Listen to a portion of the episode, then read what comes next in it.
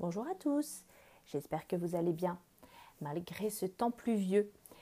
Aujourd'hui, j'ai décidé de vous lire encore une histoire de petit loup. On retrouve notre ami qui ne veut pas partager. Vous êtes prêts? Allez, installez-vous. Chut, je raconte. Petit loup ne veut pas partager. Aujourd'hui, petit loup a invité sa cousine Luna à jouer à la maison. Il est très pressé qu'elle arrive. Mais que fait-elle? Ah, enfin, la voilà Comme il ne fait pas beau dehors, maman sort les pulses. Je prends le pulse avec les trois petits cochons, dit Luna. Non, crie Petit Loup, c'est mon pulse. Je le prête pas. Sois mignon, Petit Loup, intervient maman. Prête le pulse à Luna. Non, il est à moi, proteste Petit Loup. Et il se met à bouder. Les pulses sont terminés. Maman va chercher les coloriages et le gros pot de crayon. Luna tend la patte pour attraper un feutre. Quand tout à coup. Non crie Petit Loup. Ce sont mes crayons. Il faut pas les user. Mais voyons, Petit Loup, dit maman. Quand ils sont usés, on en achètera d'autres. Mais Petit Loup n'est pas d'accord. Je vais jouer dehors, dit-il très fort. Parfait, répond maman. Ça te changera les idées.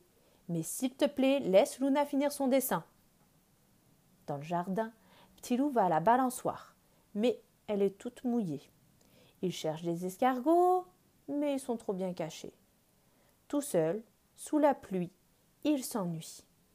Alors Petit Loup rentre à la maison et il dit à Luna Si tu veux, on peut jouer dans ma chambre tous les deux. D'accord, dit Luna.